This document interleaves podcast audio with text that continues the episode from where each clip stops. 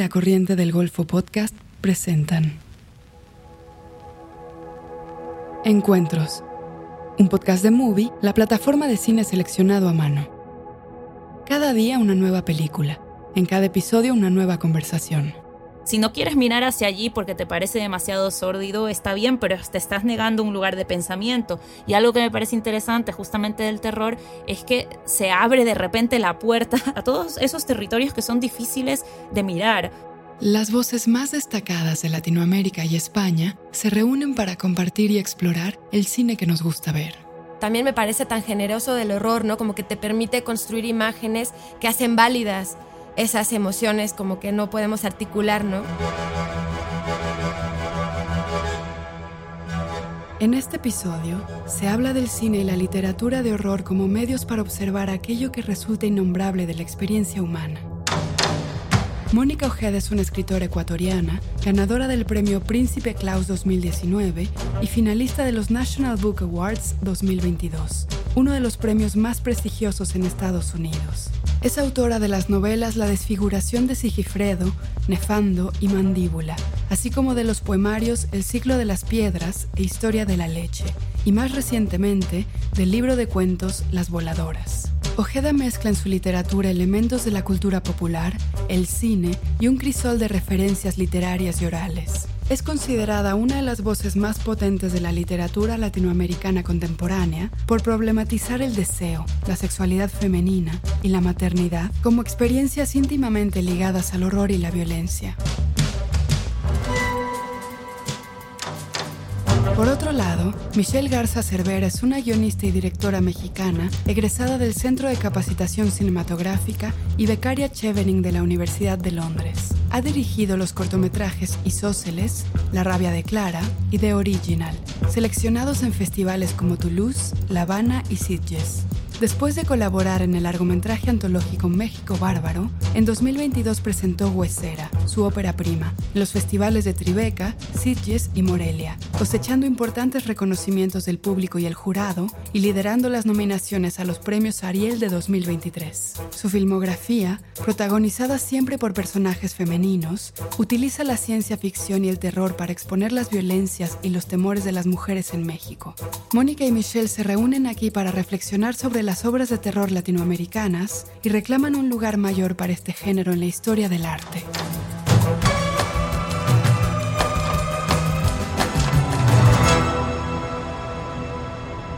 Yo creo que así estoy bien. Ajá. Sí. O sea, para, por el micrófono, o sea, como que hablo un poco dirigida hacia acá, ¿no? Va. Va, buenísimo. Muy bien. Pues arrancamos.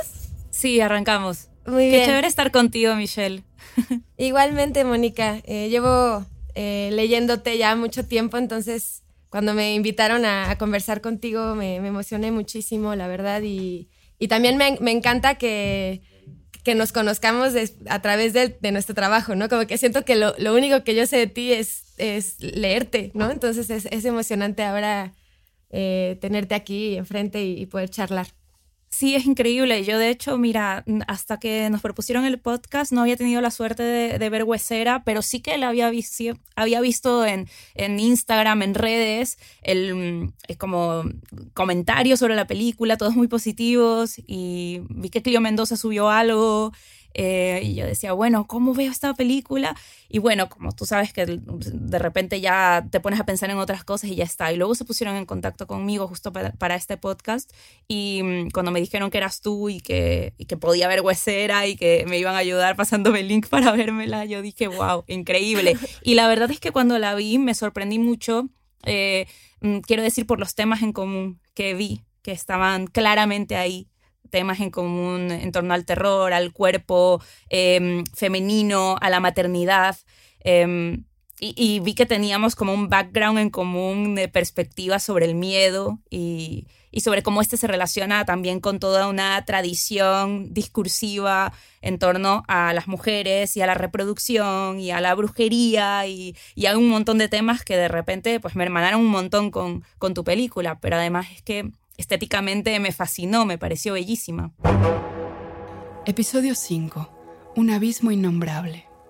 Muchísimas gracias. Sí, fíjate que yo desde que te leí, desde Nefando, yo primero leí Nefando, ya desde la pandemia, eh, y encontré varios temas que tienen una conexión muy profunda con varias de, las películas que creo que son tal vez eh, formativas para mí, ¿no? Como que veo muchos temas en tu trabajo y también como, como, como el uso de los símbolos de una manera que es eh, muy orgánica, ¿no? Que a mí como que es algo que me apasiona mucho en el cine y que de pronto toma como un, peso como que tal es muy fundamental, o al menos eso sentí en, eh, también, sobre todo en, Mandíbula, ¿no? Que, también tengo ahí como muchas curiosidades de, de preguntarte, ¿no? De cómo de cómo tejes y de cómo vas eligiendo esos símbolos, ¿no? Porque yo creo que lo tengo en huesera con las arañas, porque encuentro una figura similar, ahora te cuento por qué.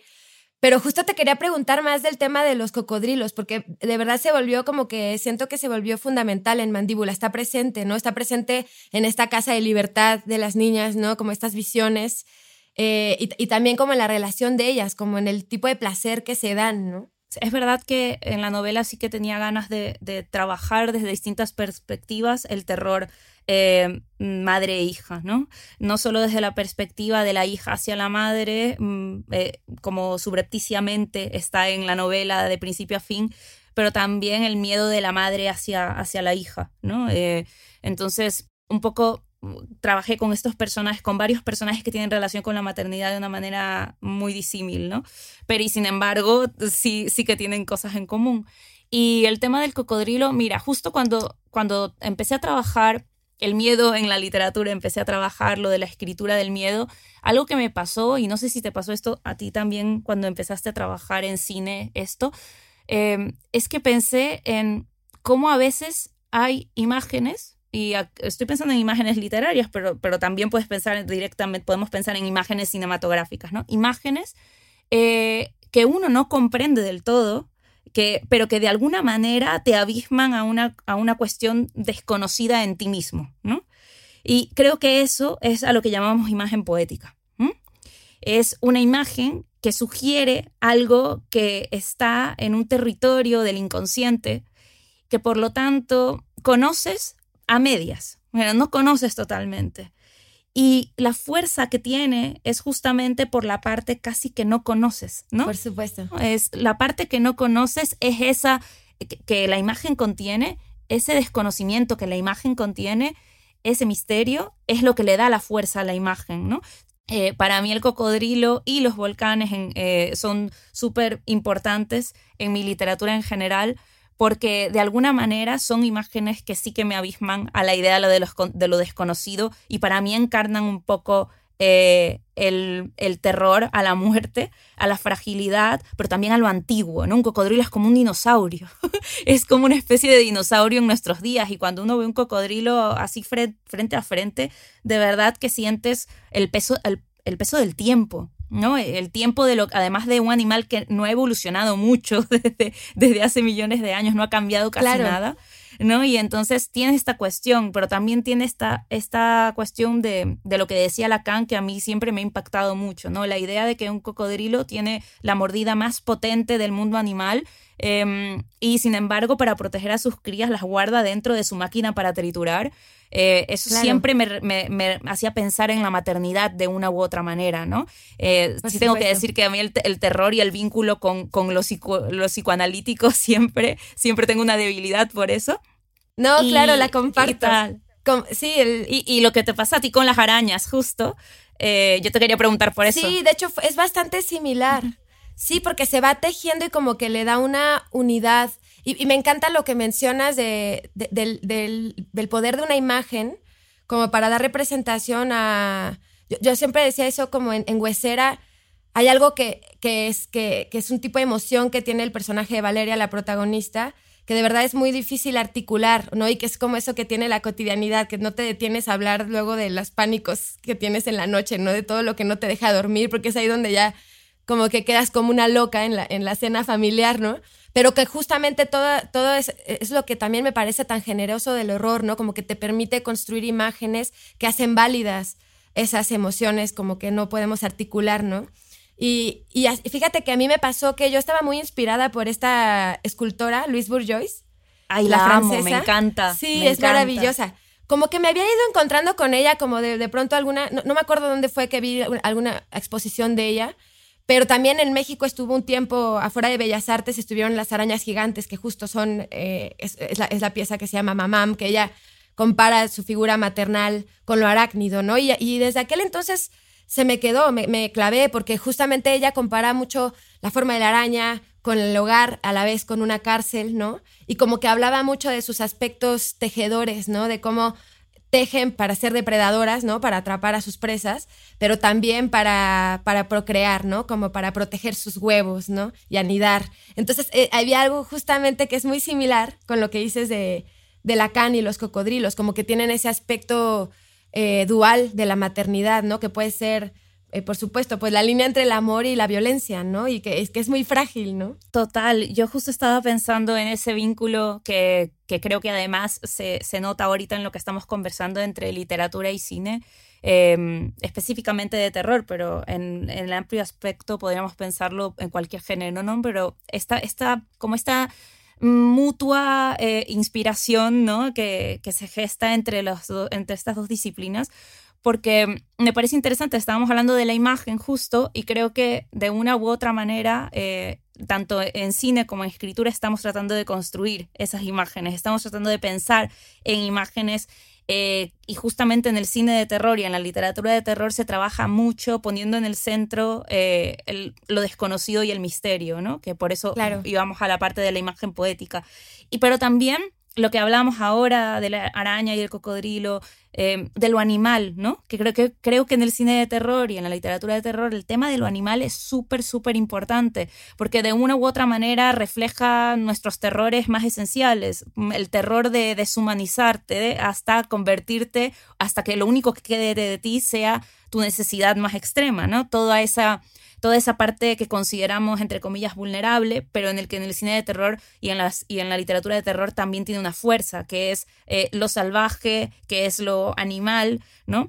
En, también nos da miedo, ¿no? O sea, como especie le tenemos miedo a, eh, entre comillas, volvernos eh, bárbaros, ¿no? Em, de repente perder el lenguaje eh, habitar en un territorio en donde lo único que existe es el cuerpo, porque en realidad le tenemos muchísimo miedo al cuerpo, ¿no? Em, eso también me hace, me pensar en Huesera una vez más, porque el, el, terror corporal de la mujer que está embarazada en tu película es, es muy poético para mí. O sea, a mí me pareció increíblemente poético, es terrorífico, em, pero poético a la vez, ¿no? Porque justamente habla de esto, es de esta especie de crisis de identidad que uno tiene entre su parte más animal y la parte que uno quiere construir como un humano eh, ciudadano del mundo o ciudadano de su espacio, ¿no? Sí, y fíjate que eh, hay una leyenda que de hecho no sé si la conoces, que es la leyenda original de la huesera, yo la verdad es que hoy justo. Ah, muy bien. Yo, la verdad es que tampoco es que sea tan conocida. O sea, yo la conocí hace unos 10 eh, años más o menos. Y que es, chistoso lo que, lo que dices, porque justamente trata de esta anciana, ¿no? Que está en el desierto desenterrando huesos y, lo, va poniendo junto este esqueleto. Y es un esqueleto de un lobo. Es, un, es un esqueleto canino. La parte del lobo no lo sabía. Había, había leído lo de la reconstrucción con huesos de, de, algo que de repente hacer algo en plan Frankenstein, ¿no? Con los huesos, pero no sabía que era un lobo, me encanta. Es un lobo, es un lobo. Y de hecho creo que a la huesera la conocen como huesera o como la loba. O sea, como que se, la nombran a la leyenda de ambas formas. Y, y, a través de un ritual, digamos que toma forma de mujer, ¿no? El, este lobo que corre por el desierto.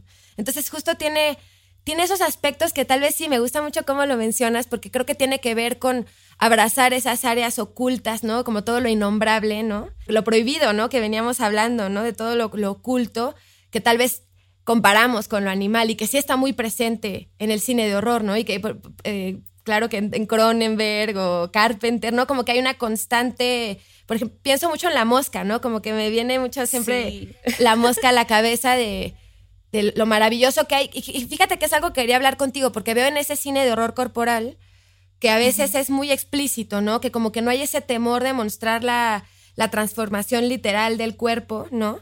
Y que es distinto al, al horror de lo oculto, ¿no? Y que lo habla Stephen King, creo, ¿no? Que todo, todo lo que hay detrás de la puerta siempre va a ser más horrorífico cuando está detrás de la puerta, porque siempre, aunque muestres un monstruo de 30 metros, siempre vas, tu mente va a pensar, uff, pudo haber sido de 300 metros, ¿no? Como que, como que tenemos como que también yo creo que la humanidad, eh, eh, vaya, presenciamos o, hemos hecho cosas tan terribles que ya nada de lo que puedas entregarle casi que a la audiencia, eh, por lo menos a nivel de imagen, va, va, a ser igual de horrorífico que lo que hay, de, lo que puedes imaginar todavía antes de abrir la puerta, ¿no? No, no, sé qué piensas de eso. Y, y, la verdad es que creo que en la literatura sí que se puede. O sea, sí que puedes generar ese miedo de lo enorme. ¿No? Sí, sí, sí. En el cine me parece que es algo muy complejo. Es muy complejo, pero creo que hay estrategias y también creo que la literatura a veces puede fracasar en su intento porque a veces nombra, a veces, a veces los autores no podemos parar de nombrar. y la cuestión es justamente lo que decías antes, a veces hay que saber controlar la, voluntad de nombrar o de mostrar porque a veces es, funciona mucho mejor si no se nombra, si, si no se sujeta la imagen con tantas riendas, ¿no? Es, hay que dejar a la imagen un poco libre eh, no querer sobreexplicar, no tratar tampoco al espectador ni al lector como si fuera un tonto o una tonta. Eso es muy, muy, muy complejo de lograr, ¿no? Pero estaba pensando en lo que decías también, mm, claro, con, con lo, de, lo del terror corporal, la, y la, pero también la puerta cerrada, la idea de lo desconocido que no se debe mostrar o qué. Y hace poquito me vi una película que me gustó un montón, se llama Barbarian, te la viste, ¿no? Me encantó. me encantó, me encantó esa película de Zack, de Zack Kreger y además después de verla me puse a ver como los vídeos de, del, del, backstage, de cómo habían hecho todo, ¿sí? Y, y, entonces lo escuché a él, pues que es el, también eres el guionista de su propia película. Y, y, fue interesante porque cuando él estaba hablando de la película, eh, y hablaba de un momento clave. Yo no quiero arruinar a las personas que escuchen el podcast, la película. Por favor, véanse la película porque está tremenda. Em, da mucho miedo. da em, mucho miedo. da mucho miedo. Pero bueno, hay un punto en donde hay un punto de giro, ¿no? Eh, de repente hay un giro porque se ve algo que hasta cierto momento de la película no se había visto. De repente hay un momento en ese sótano que se ve lo que hay en el sótano. Entonces, cuando ya se ve eso eh, Zach Kreger dice en su entrevista, yo sabía escribiendo el guion que aquí podía tomar dos caminos. El mm, uno, pues seguir con el terror dentro del sótano y de lo que pasaba y simplemente pues confiar en el terror corporal, en las heridas, en la persecución, etcétera, etcétera.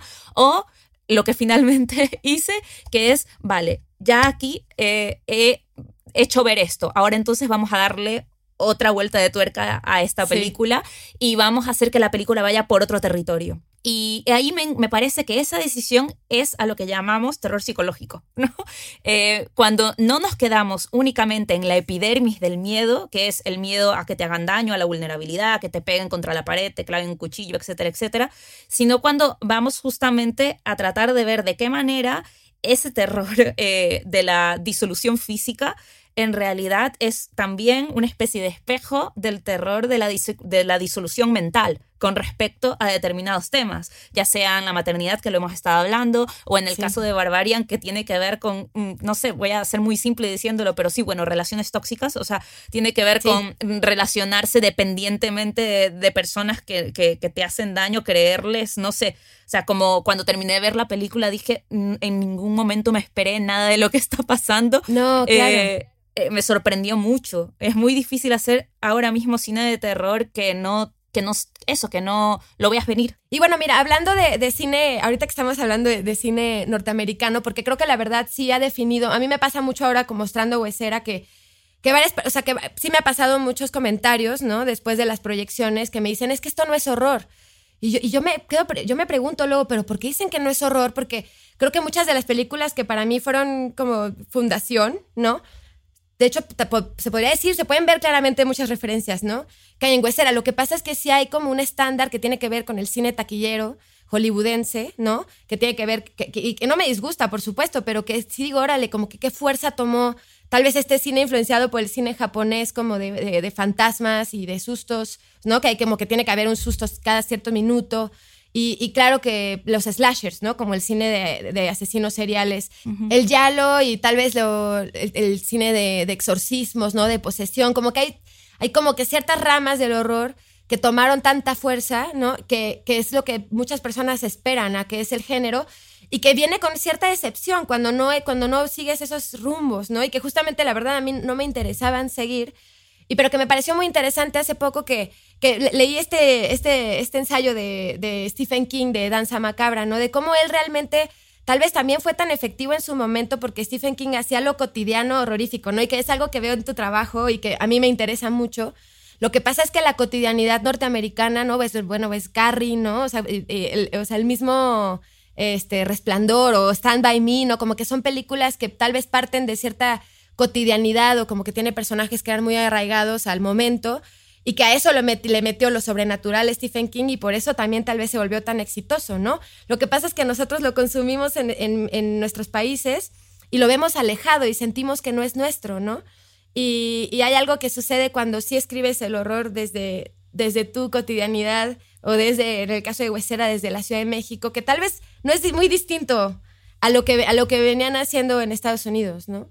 A mí me parece interesante que mm, ahora que se está haciendo terror también, eh, tanto en literatura como en cine, desde distintos países, por ejemplo, latinoamericanos, que, que de repente mm, nos, nos, ha costado, pero creo que cada vez lo estamos, se está haciendo más, de repente desembarazarse de las narrativas del norte y pensar de qué manera pensamos, por supuesto, de qué manera nosotros vivimos el miedo en nuestros ambientes, con, nuestro, con nuestra historia, con nuestra historicidad también, eh, en nuestras, nuestros espacios de socialización que son distintos, ¿no? Y, y, algo que, por ejemplo, en literatura ahora se llama gótico andino o el gótico rioplatense, eh, con Mariana Enríquez también, el bonaerense, y de repente uno piensa, por lo tanto, en un terror geográfico, ¿no? En donde la geografía sí que genera unos, unas narraciones orales muy específicas y al final, cuando estamos hablando de narraciones orales de terror, estamos hablando de formas de mm, contarnos miedos sociales históricos, ¿no? Cómo pensamos, yo qué sé, en, claro, en, las mujeres, pues a través del mito de la ciguanábana o de la llorona, pensando la maternidad, etcétera, etcétera, ¿no? No, y me encanta lo que, y leí un poco, ¿no? De lo, que, de lo del gótico andino, que, que me, gustaría que, que, me cuentes más, que me, da mucha curiosidad. Y sí creo que em, hay algo ahí como que sí noto en el cine de horror latinoamericano y, noté en, algunas películas, ¿no? Que hay como esta tendencia, por ejemplo, a, tratar de construir casas o espacios que vienen del cine norteamericano, ¿no? Como casas con áticos, casas con sótano, y es como, bueno, pero bueno, por lo menos en México no tenemos ático, ¿no? ¿Y, por qué escribes un ático? Y, como que sí son esas herencias que... Y, eso justo como que sí lo hablamos mucho en la, en, la escritura de Huesera, saber cómo crecimos. O sea, yo en la casa en la que crecí había cortes de agua cada fin de semana, cortaban el pinche agua y era horrible, ¿no? Y es como eso, o, la alarma vecinal, ¿no? De la guardia de que tocas el... o sea, había unas historias magníficas en la colonia de mi papá de lo que tocan esta alarma vecinal y por cada cosa, que son historias magníficas, porque eh, de verdad sí, mi, mi coescritora y yo nos preguntábamos cómo metemos estos aspectos, ¿no? De cómo le jalas al excusado acá donde no hay agua y cómo eso lo podemos meter a la historia para que se sienta que es de aquí, ¿no? O sea, y es algo que luego como que por algún motivo escribiendo como que tenemos esa tendencia de, sí, muy instalada de lo que se supone que es el cine de género, pero que bueno, me celebro mucho y por supuesto que, que, lo veo mucho en la literatura de América Latina, que dices, bueno, es que esto sí viene de aquí y el miedo se construye y, y lo dices muy bien, porque, por ejemplo, no es lo mismo caminar en una colonia de, las periferias de la Ciudad de México, como decías, como siendo mujer sola, ¿no? Si caminas por una zona industrial en donde no hay casas, eh, donde no hay zonas residenciales, vas a tener un terror que es tal vez que es un poco indescriptible para alguien que vive en un suburbio en Estados Unidos, ¿no? En donde, no sé, en donde sucede la historia de Halloween. Es otro tipo de miedo, ¿no? Porque es, funciona el, horror de otra manera y me encanta cómo hablas de lo geográfico, de cómo cambia la narrativa, ¿no? desde dónde se construye el horror, ¿no? En cada lugar y por supuesto que en México hay mucha, hay mucho que se está produciendo ahorita que tiene que ver con la guerra del narcotráfico, o sea, como que el cine o, muchas veces el arte responde, ¿no? A, a las situaciones políticas de los países, pero también veo extrañamente que hay como un temor de hablar de esos temas a veces como a través de una ficción de género, ¿no? Como que a veces hay algo que a mí, a mí me preocupa a veces del cine de horror, que como que pareciera que si hablas de algo muy delicado, pareciera que hasta le estás faltando el respeto cuando dices, bueno, pero ¿por qué si hablo de algo que tal vez es muy delicado, pero de manera eh, eh, ficcional o simbólica? ¿Por qué? Porque y tal vez tiene que ver, igual ya me estoy viajando, pero tiene que ver con estas etiquetas de que al género se le denomina muchas veces menor, ¿no? Y es como, bueno, si estás hablando de fantasmas con un tema tan escabroso, ¿acaso le estás faltando al respeto cuando yo digo, no, al contrario, que qué mejor manera de tomar un poco de distancia y no hablar literalmente de, esos temas ¿no? sociopolíticos. Sí, yo creo que tiene que ver también con que ha habido pocos espacios tradicionalmente llamados literarios para el pensamiento con respecto a la literatura de terror o espacios para pensar el cine de terror. Quiero decir que a veces toda obra de arte se la puede tomar desde un lugar muy eh, eh, denotativo y olvidar todo el plano connotativo. Y creo que lo que ha pasado con el terror es que tiene una línea denotativa muy fuerte, muy potente, eh, línea de entretenimiento que está allí. Em, y, por eso muchas veces se ha quedado la gente allí en la discusión, ¿no? Como, no, esto es solamente en este plano denotativo, pero no, tiene un potentísimo plano connotativo allí, igual que toda, todo, todo género artístico lo tiene. Y, y creo que, ah, no sé por qué, quizás ha pasado porque el cine de terror y la literatura de terror eh, convocan a mucha gente y pareciera que fuera mero entretenimiento porque convoca a mucha gente, cuando en realidad eh, justamente convoca a mucha gente porque toca cosas de la emoción humana que, que a todos nos convocan. Intermedio. Movie, la plataforma de cine en línea que presenta una selección con curaduría Películas increíbles, interesantes y hermosas de todo el mundo. Obras maestras del cine, retrospectivas de directores, programas especiales, estrenos exclusivos y selecciones de los principales festivales de cine del mundo. Siempre hay algo nuevo por descubrir. Para ver lo mejor del cine en streaming, visita movie.com diagonal encuentros y prueba movie gratis durante 30 días. Esto es mubi.com diagonal encuentros para obtener 30 días del mejor cine gratis. En este espacio, Mónica Ojeda y Michelle Garza Cervera hablan de algunas de sus películas favoritas. Bueno, voy a decir como algunas que fueron referencias importantes para Huesera también. Está, por, por supuesto, Don't Look Now, de Nicolas Roeg que, tiene una forma de narrar y justo las transiciones. O sea, no es tanto el tema, pero creo que el lenguaje, el lenguaje de la película me inspiró muchísimo. Claro que Possession de Zulavsky, ¿no? Que creo Ay, que. por supuesto. Qué barbaridad. También la acabo de volver a ver y es, magnífica. Y me encanta cómo no temen a romper el tono y a llevar a la, a la, actriz a ese nivel, ¿no? Porque luego también eso sucede en el cine latinoamericano, que como que le tenemos terror al melodrama y le tenemos terror a, a gritar porque tenemos miedo de hacer telenovelas o algo así, pero que creo que no podemos siempre temerle, tenemos que cruzar esos tonos, ¿no? Y bueno, Possession Tenemos que apropiarnos de eso. tenemos que apropiarnos de eso, porque tú vas a una comida familiar aquí y la gente grita, o sea, la gente es pasivo-agresiva todo el tiempo, bueno, hay algo ahí.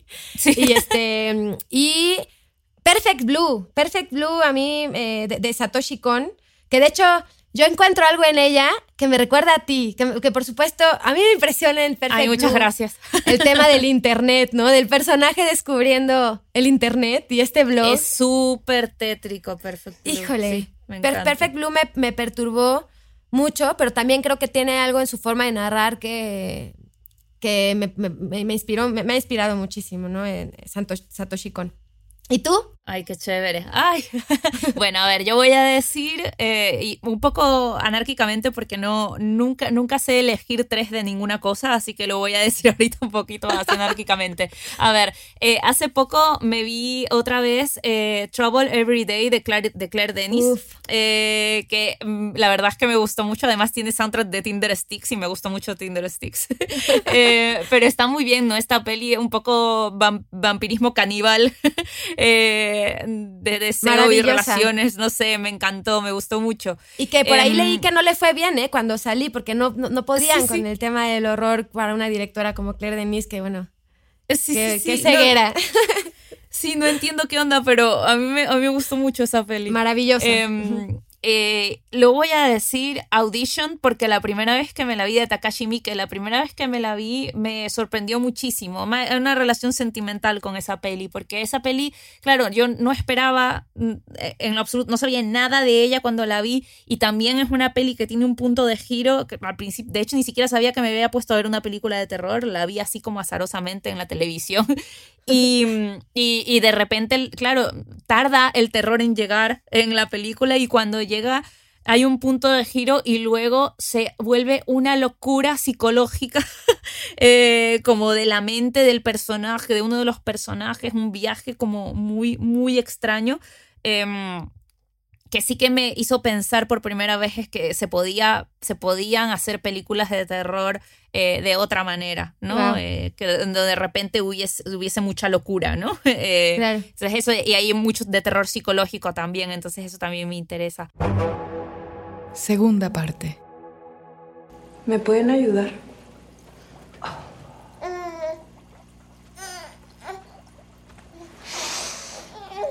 Estás bien agarrada de la pata, mija. Bien agarrada.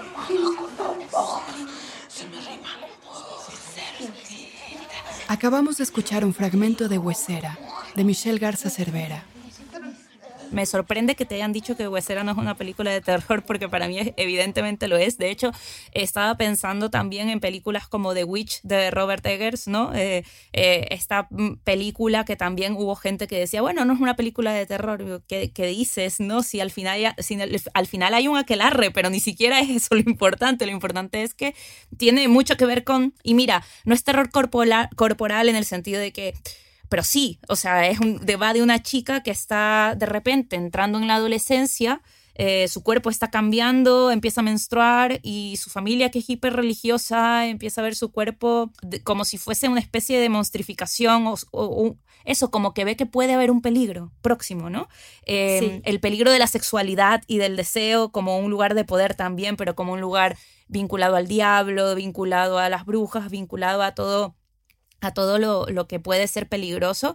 Y, que eso es algo también que, está en Huesera, ¿no? Que tú lo haces súper bien en tu peli eh, sobre cómo al final, cuando, o sea, bueno, al final, ¿no? En varias partes de la película la protagonista está viviendo este, este miedo extremo, este miedo súper grande mientras está el, mm, su hijo creciendo, su pequeña hija creciendo en su barriga y acude a, entre comillas, brujas, ¿no? No sé si hay un nombre específico para, mm, para, para ellas en México, porque cada sitio tiene nombres distintos. Mm, siempre llamamos bruja, eh, pero es como más universal, pero a veces hay nombres muy particulares, ¿no?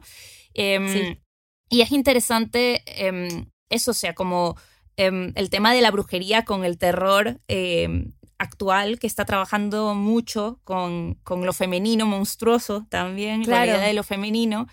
Y estaba pensando, eso sí, como en películas como The Witch, pero también como eh, antiguas como Rosemary's Baby también, o de Babadook, ¿no? Claro, y mira, ves, es chistoso porque creo que eh, lo, lo, veo en La Bruja, como que de cierta, en, en The Witch hay como como que justo parece que todo el tema de la brujería en The Witch es, es una aliada del personaje, ¿no? Como que la brujería es aliada y termina siendo, de hecho, como que va más conectado con, con la liberación del personaje, con algo que celebras, ¿no? Que no da, por supuesto que da terror, pero da más terror cuando, está, cuando ella está contenida y cuando está batallando con la familia, pero una vez que lo abraza, es, es, es, liberador, ¿no? Yo creo que por eso salimos eh, tan, tan contentas. Pero fíjate que yo cuando fui a ver The Witch, me recuerdo a hombres quejándose en la sala. Te lo juro, como que comenté varios, eh, escuché varios comentarios de esto no es terror, ¿qué mierda es esta? Ay, qué pesados. Es, muy fuerte porque justamente sí, tiene que ver con esas expectativas, ¿no? Del género, pero que bueno, por, supuesto que cuando, cuando, bueno, me encanta lo que, lo que dices de Huesera, que la verdad también me, me interesaba mucho, o sea, me interesa mucho como esa perspectiva de la brujería, eh, de curanderas, ¿no? como aliadas, como, como, como, porque por ejemplo en Bebé de Rosemary sí, sí que, sí, que cumplen como con, la, con lo tradicional de que te da, te da horror, ¿no? Sí son los antagonistas, ¿no? Y ella, eh, es, es, algo muy curioso porque en Bebé de Rosemary, no sé si tú coincides, pero a final de cuentas hay como un, bueno, yo sentía como que hay un comentario ahí de que no importa que te haya violado el diablo, que tu pareja te haya, ¿no? Como que sometido a todo esto a través de una traición, eh, que tu hijo sea el mismo diablo, pero lo que, lo que vive en ella, lo que, lo, que domina es el instinto maternal, ¿no? Al cual no va a darle la espalda.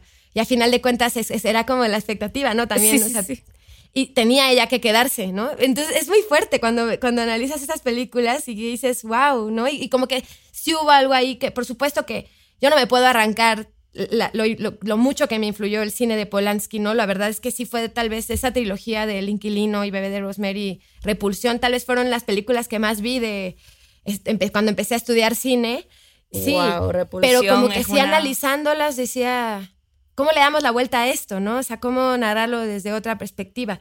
Sí, si te soy muy honesta, en la escuela de cine cuando yo, yo empecé, había algo ahí que yo deliberadamente elegí, yo, yo soy la que hace cine de horror, o sea, como que yo, yo, yo quería como que casi que hasta se me etiquetara porque yo sentía que me protegía.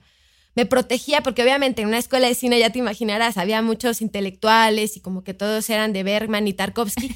Y había algo a mí ahí que yo decía, bueno, yo hago como eso que, que se cree aquí que es menor, pero yo sentía que tenía una cierta protección de, como que yo ni competía, o sea, como que yo me sentía que tenía una casita de juego que, que, de verdad que hasta a veces es como que yo creo que como que hay una cierta protección cuando yo sentía como haciendo cine de horror como que como que se encuentra una libertad allá adentro que, que, me encanta, ¿no? Y que bueno, por supuesto que hay muchas discusiones ahora de yo, por supuesto que creo que, que el cine y el género de horror probablemente tiene de las mejores obras de la literatura y, y sí, totalmente. mundial.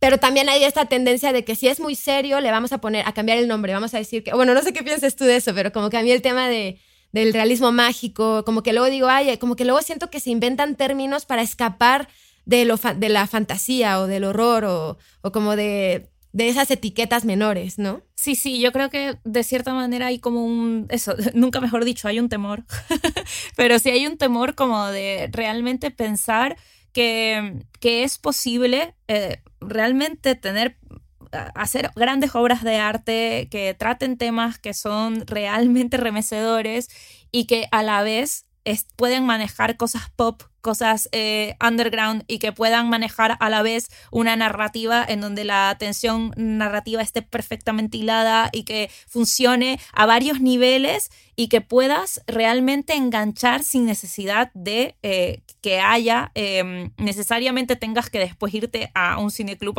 a, a conversar sobre ello o después leerte ninguna crítica, simplemente conectas. Y es verdad que te puedes quedar dependiendo de tus referentes o de, tu, o de tus ganas de quedarte a pensarlo, te puedes quedar en el plano denotativo o puedes avanzar más allá, pero da igual, la gente conecta. Y entonces hay allí como una, una cosa como de, no sé, como de elitismo, yo creo, que creo que al final de cuentas estamos hablando de un elitismo intelectual en donde pareciera que únicamente las cosas que pueden llegar a ser profundas son de difícil acceso, como si realmente eh, no puede haber profundidad en aquello que es de fácil acceso. Y eso creo que es parte de un elitismo cultural que atraviesa mucho de ese rechazo a la literatura de terror y al cine de terror. Y estaba pensando, por ejemplo, en cineastas que tradicionalmente han hecho, yo qué sé, pues películas no consideradas de género, eh, como Luca Guadagnino, ¿no? Que de repente hace este remake de Suspiria, que, que, pues de lo que yo sabía antes no tenía ninguna película de terror. Em, de repente hace este remake de Suspiria en donde hay un momento además que, en Huesera pensé en esa escena de, Suspiria de Luca Guadagnino porque la de la bailarina en sí la de la bailarina qué maravilla no que, fue una escena que a mí me cuando yo la vi además vi vi justo Suspiria de Guadagnino en el festival de Sitges. Y, mm, cuando lo vi em, fue en pantalla grande ahí y tal y vi esa escena dije Dios mío hace mucho tiempo que viendo una escena no tengo tanto miedo y sentí me pareció maravillosa esa escena de baile en donde los huesos se le estaban, una bailarina por un lado bailando hermosa, salvajemente, y en otra habitación una mujer el, el, cuerpo rompiéndosele con cada movimiento de la bailarina me pareció hermosísimo. O sea, de una belleza bueno, la belleza del terror de la que hablábamos, ¿no? Es terrorífico, pero a la vez también hay una belleza, ¿no? Y, y, pensé justo en, en Huesera, en, en, esa parte en la, que, en la que están todos los cuerpos, que también son bailarines, me imagino que, que son bailarines, o por lo menos mm, lo hacen muy bien. Y todos estos cuerpos que de repente están como descomponiéndose en los movimientos, los huesos se rompen eh, mientras se mueven y es un gran animal, son varios cuerpos, pero en realidad es como si fueran uno y un gran animal, una gran araña, ¿no? Em, sí. Que me pareció tremendo, ¿no? El tema del baile también, esa relación del cuerpo con el terror, me parece súper interesante. Por supuesto, de hecho justamente ahorita como que tengo mucha curiosidad de lo musical con lo horrorífico, ¿no? Desde, desde me encanta. Desde nuestros países también, porque siento, te tengo tengo sed así como de, de, ver más narrativas como inmersas en el mundo del baile. Porque sabes que también hay algo, hay algo eh, como coral que a mí me encantó eh, hacer de, de, esa escena, ¿no? Y, mira, la verdad es que, siéndote muy honesta, tiene también, por supuesto, que ver con las limitaciones que luego existen eh, en, cuestiones presupuestales, ¿no? O sea, como que yo me estaba partiendo la cabeza. Y fíjate que viene, es chistoso que lo hablemos, porque sí viene de esta teoría de esconder las cartas del póker, ¿no? O sea, de, que sí siempre va a dar más miedo cuando no muestras, cuando no muestras, pero yo sí creo que hay un punto en el que las vas a tener que mostrar, ¿no? Hay muchas formas de mostrarlas, ¿no? Eh, y yo dije, yo, yo voy a llegar a la escena en la que las muestre, ¿no? Y ahí es en donde se te puede caer la película, sin duda, ¿no? donde se te puede caer todo. pero como que sí hubo algo ahí que tuvo que ver tal vez con limitaciones presupuestales, pero que me llevó a construir esa imagen y a, través de las herramientas que yo tenía, ¿no? Que decía, bueno, yo puedo trabajar con un grupo de bailarinas, yo puedo encontrar esta locación, ¿no? Que a mí me, parecía como una, una telaraña gigante, ¿no? Me parecía como que... y la verdad es que no sé si te pasa, pero conforme vas trabajando tanto tiempo en un proyecto, como que casi que la vida te va dando las respuestas, ¿no? O sea, es así de Dios, ¿cómo vamos a llegar a este momento? Pero bueno, encontramos este bosque magnífico en medio de la Ciudad de México, aparte, tan cerca de mi casa. Y, y, encontré este magnífico coreógrafo que se llama Diego Vega, que justamente yo había ido a una obra de teatro de él, de danza, más bien una, obra de, danza, eh, en el que, ¿sabes qué? Él lo que hacía es que es tan lento, era tan lento el movimiento de los cuerpos desnudos que él ponía como bajo una luz muy fuerte roja, que llegaba un punto en el que desconocías las partes del cuerpo, o sea, ya no sabías qué parte del cuerpo del bailarín estabas viendo, ya se veía como una masa de huesos y carne. Es algo muy magnífico, como de verdad te mete como en un estado hipnótico que dije, no, es que esto es, esto es y funciona perfecto y, me lleva como a este clímax, ¿no? Pero, pero sí tuvo que ver con mi decisión también de, de mostrar, ¿no? Que, que creo que, que, bueno, tiene algo de necesario también en el, cine y en la literatura, como que en el momento en el que abres la puerta, ¿no? Cuando, cuando la puerta te protege y, está, y puede ser tan buena, ¿no? O sea, pensaba, por ejemplo, en La Bruja de Blair, ¿no? Que a mí fue de las películas que la verdad más me aterraron de, de niña o de adolescente y que, y que me, pregunto, me preguntaba yo, porque ellos nunca, si es que nunca ves, nunca ves a la bruja, ¿no? Pero sí llega ese clímax magnífico, ¿no? No sé si te recuerdas en la escena, está en la cabaña, y que todo se construye por, por haber tejido también este concepto de, de, de, parar a, alguien en una esquina de un cuarto. O sea, literal, esa, esa fue su mostrar las cartas, ¿no? Sí, sí, total. De hecho, creo que también algo interesante es qué es lo que terminas mostrando, porque al, final tienes que mostrar efectivamente, no, no puedes escudarte siempre en estar alargando, digamos, la puerta cerrada, en algún momento tienes que mostrar algo, pero justo lo que hablábamos al principio de la charla tiene que ver con, vale, lo que muestras también tiene que dar, tiene que también contener ese misterio y también tiene que contener ese espacio a lo desconocido. Entonces, por eso esa, eso que se muestra tiene que estar súper, súper bien pensado, ¿no? Tanto en, tanto en literatura como en cine, ¿no? Y mm, me parece interesante volver un poquito a lo que decías del, del, baile y de la música, porque justo yo también estoy trabajando ahora, mi próxima novela trabaja mucho el tema del baile y la música y también la experiencia del miedo y estoy estoy súper, súper concentrada en eso. Me he pasado leyendo un montón de libros de música, investigando un montón de cosas. Y hay un libro de Pascal Quignard, que es un autor francés, que se llama El odio a la música. Y en el odio a la música él habla sobre el terror sonoro. Y, me encanta, ¿no? Esa idea del terror sonoro, él lo llama horror sonoro en realidad, ¿no? Pero la idea de, que, de que el sonido está realmente relacionado y la música también con la oscuridad. Por eso cuando escuchas música cierras los ojos para poder escucharla bien, porque hay algo que te invita realmente a la ceguera. Esa idea de que el sonido estimula de, de alguna manera la imaginación, también no solamente para lo bueno, sino también para lo malo. Sin duda. Y, como que me gustaría conectarlo con el tema del horror cósmico, como que, porque también leí algo en tus entrevistas, me da mucha curiosidad saber más de lo que piensas del horror cósmico que a mí me parece lo más horrorífico. Fíjate que yo en la, en la pandemia descubrí a Thomas Ligotti, yo no había leído, yo leí este de la conspiración contra la raza humana que me traumó y creo que no fue buena, buena idea leerlo en la pandemia, porque me hizo sentir muy miserable, pero como que sí siento que hay algo en la indiferencia que tal vez es de los aspectos más, es de, lo que más horror puede dar, ¿no? Como que la indiferencia de lo no humano y por supuesto de nosotros mismos, ¿no? De, y de, los humanos de, uno, de unos con nosotros, ¿no? Sí, sí, yo recuerdo además cuando era adolescente, mi primera crisis existencial fue cuando mm, dejé de creer en Dios, ¿no?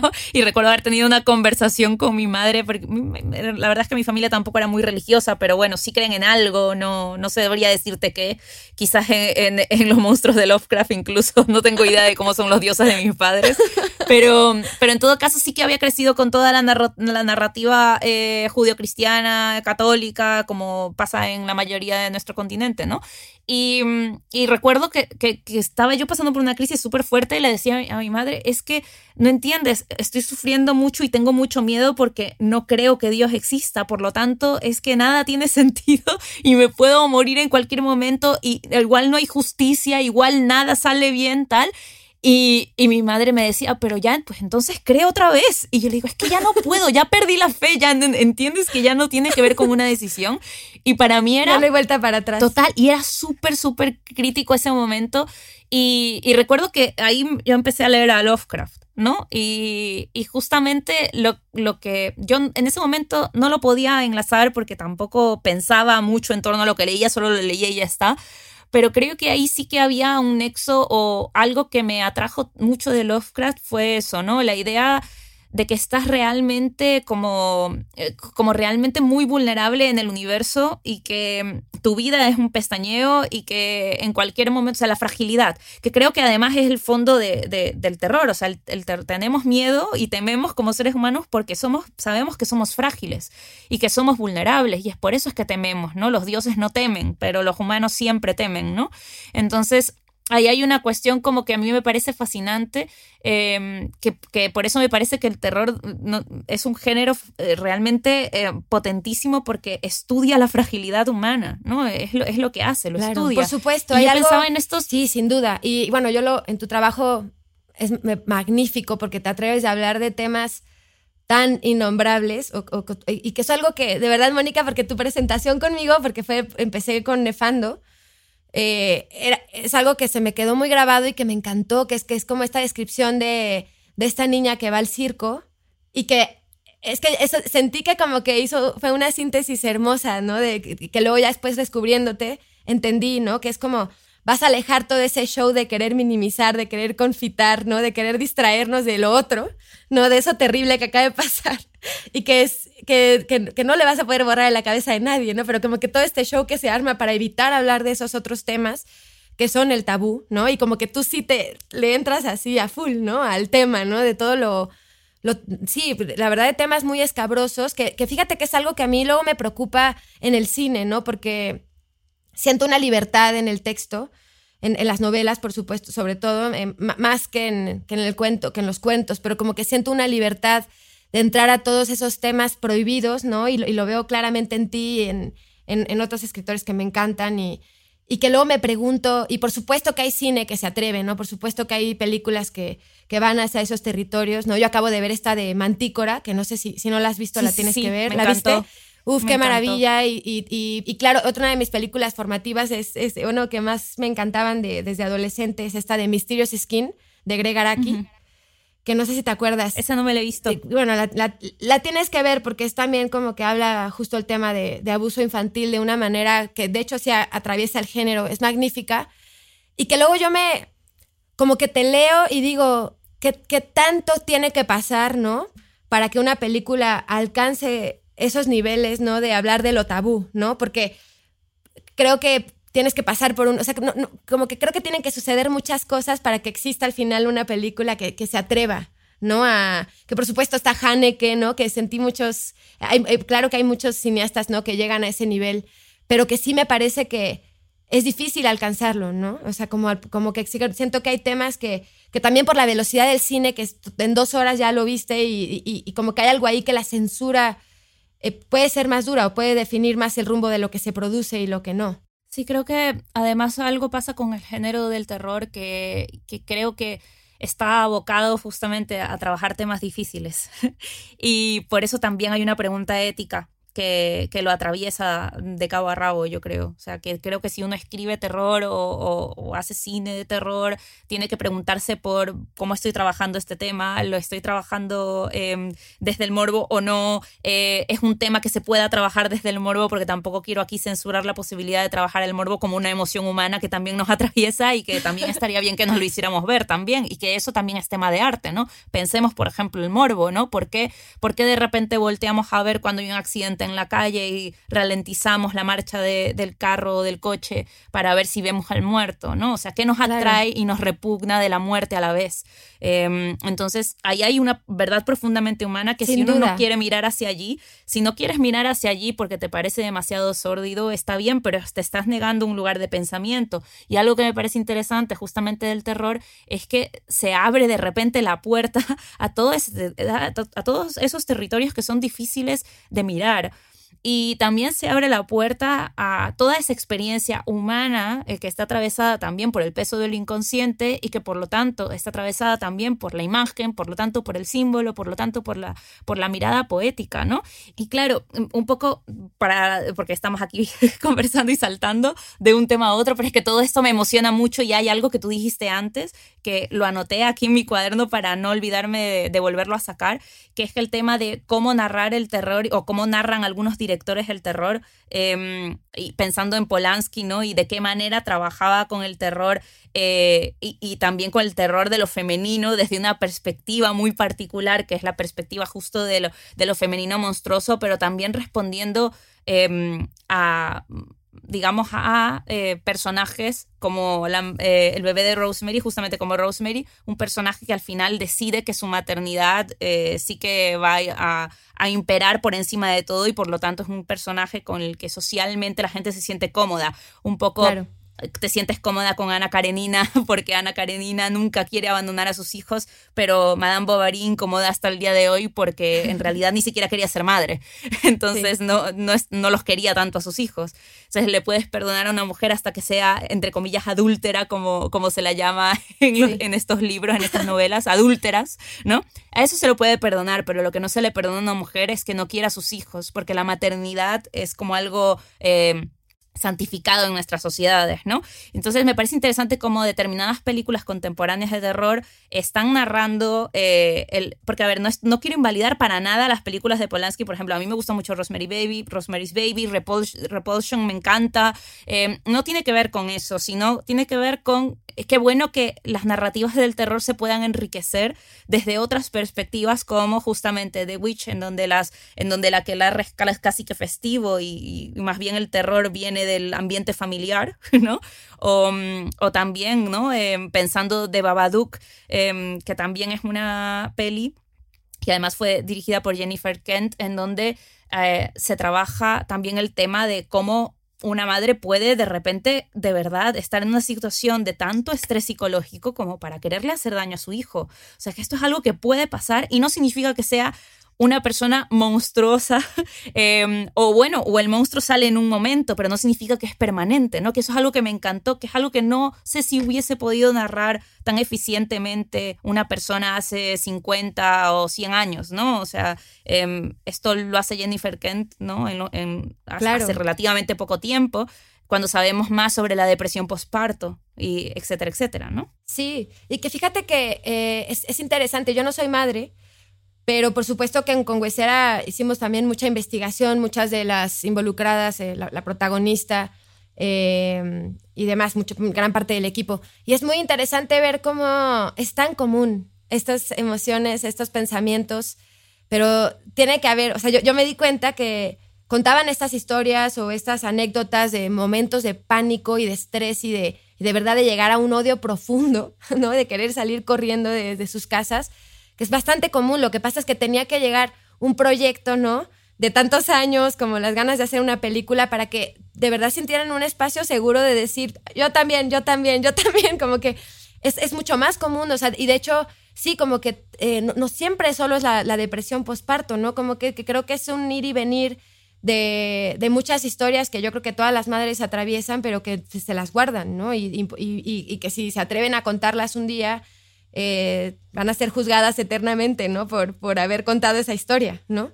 Eh, entonces creo que hay, hay mucho ahí. Sí, de hecho, lo que decías del terror como algo, como algo que tiene que ver también con la represión y con la experiencia psicológica, ¿no? Eh, claro, en Huesera se ve como la protagonista, esta mujer embarazada, eh, siente que no puede hablar sobre lo aterrada que está, sobre el, el, terror que está viviendo, porque se supone que está embarazada, tiene que estar feliz y tiene que estar agradecida con la vida por estar embarazada, y no puede hablar sobre ese terror, que es también algo, es una experiencia de terror psicológico que creo sí. que han pasado muchísimas mujeres, o sea, yo tengo amigas que, que, justamente han tenido hijos y que me han hablado de eso, eh, de periodos de, de, infinito terror, infinito miedo, infinita depresión y que no podían hablarlo con nadie porque sentían que les iban a juzgar, porque ese discurso no está permitido para una mujer embarazada, ¿no? Es una palabra que no puedes mencionar, ¿no? Y ahí está como de, de repente el tabú. Y me parece me que el terror como... de una u otra manera trabaja sí. el tabú, ¿no? O sea, creo que al final sí que pienso que como humanidad vamos como perfeccionando las narrativas. Eh,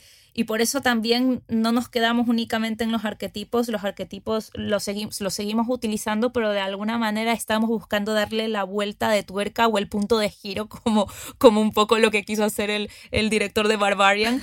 Eh, dice, vale, porque, porque no nos podemos quedar únicamente aquí si esto ya se ha narrado mil veces de esta misma manera. Entonces, sí. los temas siguen siendo los mismos, siempre estamos trabajando los mismos temas de una u otra manera, porque pues los, eso, los temas son inagotables. Eh, pero sí son agotables las formas. Entonces estamos de una u otra manera tratando de ver de qué claro. manera podemos trabajar este mismo tema, pero vale, no se ha narrado nunca desde esta perspectiva, no se ha narrado nunca desde esta otra, ¿no? Igual ya se ha narrado mucho la perspectiva de, de eso, de la bruja como en el anticristo del, del Ars von Trier. Eh, vamos sí. a buscar un, una manera distinta de narrar a la bruja, ¿no?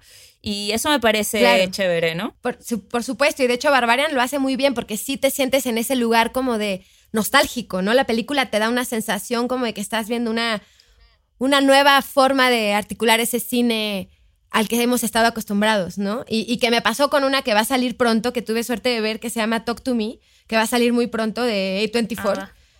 Que bueno, ay, te, te ay, la me, recomiendo me encanta mucho. esa productora. Híjole, en cuanto salga, vela a ver antes de que te la spoileen, pero yo salí muy maravillada porque sentí que me se sentí esa familiaridad, esa nostalgia de ese cine, como de que se inventa un universo por completo nuevo, pero que a la vez sí te hace sentir como en un lugar común, pero completamente renovado. Como que siento que estos chavos son dos directores muy jóvenes, sí, se, sí encontraron una manera de, de crear un nuevo universo, ¿eh? que yo creo que va a abrir muchas puertas. O sea, como a, no, no sé, me, me da mucha curiosidad lo que va a suceder con esa película. Ay, qué ganas, me muero de ganas de verla. Pues nada, no sé, no sé si ahora nos dicen algo las personas, porque yo creo que ya.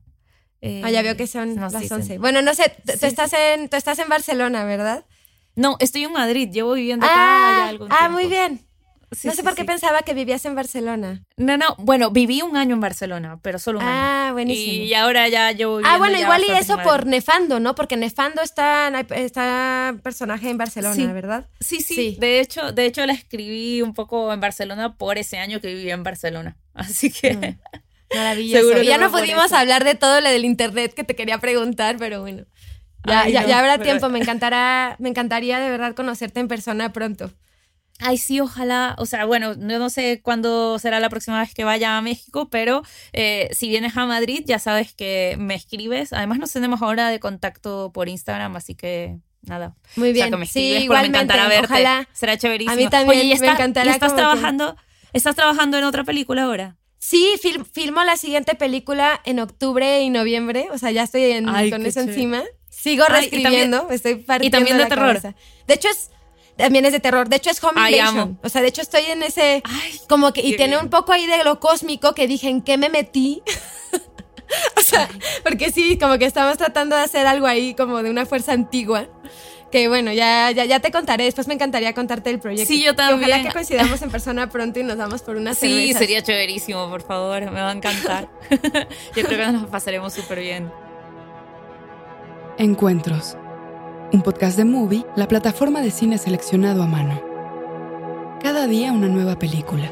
En cada episodio una nueva conversación.